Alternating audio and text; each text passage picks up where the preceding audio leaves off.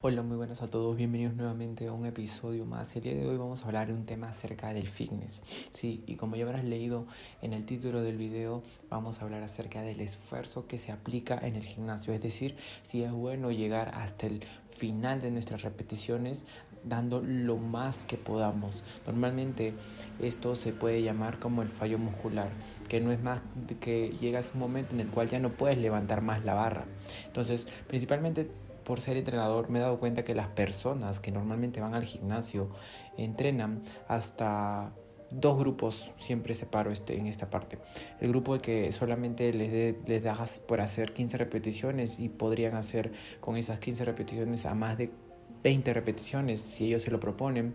Y otro grupo que simplemente realiza con pesos pesados y dejan de lado la técnica y simplemente llegan a hacer pocas repeticiones y siempre se matan y se machacan diariamente en el gimnasio. Entonces estos dos grupos están mal. ¿Por qué digo que están mal? Porque normalmente estos dos partes están cometiendo un error y es el de eh, llegar al fallo muscular en una parte y el otro simplemente ni siquiera rozar el fallo muscular. Entonces, para tener mayores ganancias dentro de nosotros, primero siempre lo que aconsejo es probar con pesos libres, es decir, probar con sentadilla, con press militar, con fondos, con dominadas y así progresivamente darnos cuenta cuántas repeticiones máximas podemos hacer en cuatro series. Es decir, por ejemplo, eh, en sentadilla podrías hacer con 100 kilos 10 repeticiones la primera serie.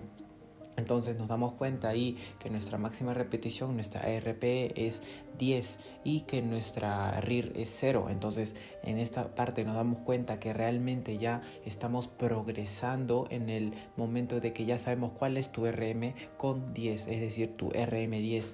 Ahora, para comenzar a probar esto de que si el fallo es malo o negativo, nos damos cuenta que sin primero que ya tenemos el número que eh, podemos llegar a hacer 10 repeticiones con 100 kilos, entonces nos tenemos que hacer, normalmente no es llegar a 100 kilos en todas nuestras repeticiones, en todas nuestras series, perdón, en todas nuestras series no vamos a tener que, tenemos que llegar, no te vamos a tener que llegar a hacer 10 repeticiones por 100 porque el cuerpo, como ya sabes, se va agotando. Es decir, en la primera serie podrás hacer 10 repeticiones, en la segunda vas a poder hacer solo 6, luego tal vez eh, solamente 5 y al final solamente terminas haciendo 1. Entonces tu cuerpo se va fatigando y eso lo que ocasiona es que vas a tener un volumen de entrenamiento muy bajo. A diferencia de que si no llegares al fallo en la primera, pero ya sabes cuál es tu fallo, es decir, en primer instancia ya sabes cuál es tu fallo verdadero, que sabes que con 10 haces 100 en tu primera serie, entonces en la primera serie vamos a trabajar solamente a 2, a 8,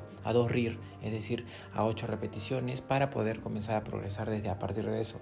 Luego en la siguiente también vamos a trabajar a 2, entonces como ya no venimos totalmente fatigados del primero y hemos descansado lo suficiente, entre 3 minutos a, a 2 minutos, porque tal vez es un entrenamiento pesado para ti, entonces nos damos cuenta que eh, vamos a seguir eh, cargando tal vez lo mismo o tal vez uno menos, pero tal vez ya no va a ser lo mismo que al momento inicial cargamos 100 kilos por 8 y luego después en la segunda serie bajamos todo nuestro eh, repeticiones prácticamente a 6 repeticiones y esto es como que una caída abismal, ¿no? Entonces lo que aquí se trata es tener un alto volumen de entrenamiento que va ligado a la hipertrofia. Sí, sé que tal vez estoy hablando bastante acerca de temas, eh, conceptos, espero que tú lo entiendas y si no lo entiendes puedo hacer un video específicamente hablando acerca de cada uno de los temas de lo que estoy hablando ahora, pero para hacer eh, más general y más eh, entendible lo que estoy diciendo acerca del entrenamiento es que entrenar el fallo es a veces contraproducente. ¿Por qué? Porque tal vez tu cuerpo no se va, se va a sentir muy fatigado a la hora de recuperarse. Entonces lo que aquí buscamos es que no te sientas demasiado fatigado para que a la siguiente sesión de entrenamiento llegues con la mejor forma posible, con el mejor rendimiento posible. Entonces aquí enfócate seriamente en comenzar a observar cuál es tu máxima repetición, solo una vez y luego posiblemente desde ahí salgan todas tus series. Y esto lo mayormente lo, lo, lo mando a aplicar a personas que realizan sentadillas como te dijo, ejercicios básicos. básicos. Los ejercicios compuestos son los mejores para ver esta, eh, esta, esta parte. Luego en los ejercicios accesorios podemos darnos cuenta de que sí podemos llegar al fallo, como una extensión de tríceps, como un curl. Ahí sí podríamos llegar al fallo, pero tampoco lo recomiendo. Siempre recuerda guardarte entre 2 a 1 en recámara y tal vez también otro consejo fundamental que digo es que lleves programado todas tus cargas que vas llevando. Tal vez eh, no en todos los ejercicios como otras personas lo pueden hacer, pero lo que sí recomiendo fundamentalmente es que lleves todas las cargas que vas teniendo progresivamente para saber cómo vas avanzando. Entonces, lo que te recomiendo en tu próximo entrenamiento es saber cuántas repeticiones máximas puedes hacer con un peso hasta llegar de entre a 6 a 8 repeticiones, a 10 repeticiones, tal vez con una ayuda de una persona que te pueda eh, seguir el movimiento, tal vez para que no te quedas, eh, tal por decirlo, al fallo, es decir, vamos a llegar al fallo solo una vez y luego a partir de eso ya sabemos cuántas repeticiones podemos hacer. Entonces, de ahí, de a partir de ahí vamos a guardarnos dos y no siempre guardarnos eh, solamente eh, uno o dos, sino prácticamente ir progresando a partir de eso. Entonces, la próxima vez que quieras llegar al fallo, pregúntate que esto se trata de recuperarse de la fatiga.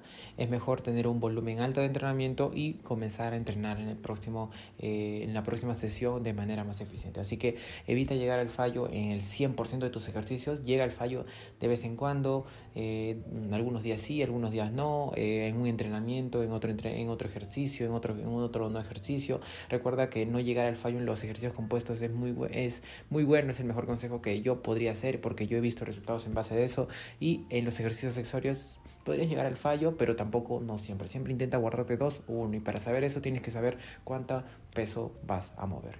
Bueno, mi nombre es Ronaldo Mendoza y nos vemos hasta el próximo episodio.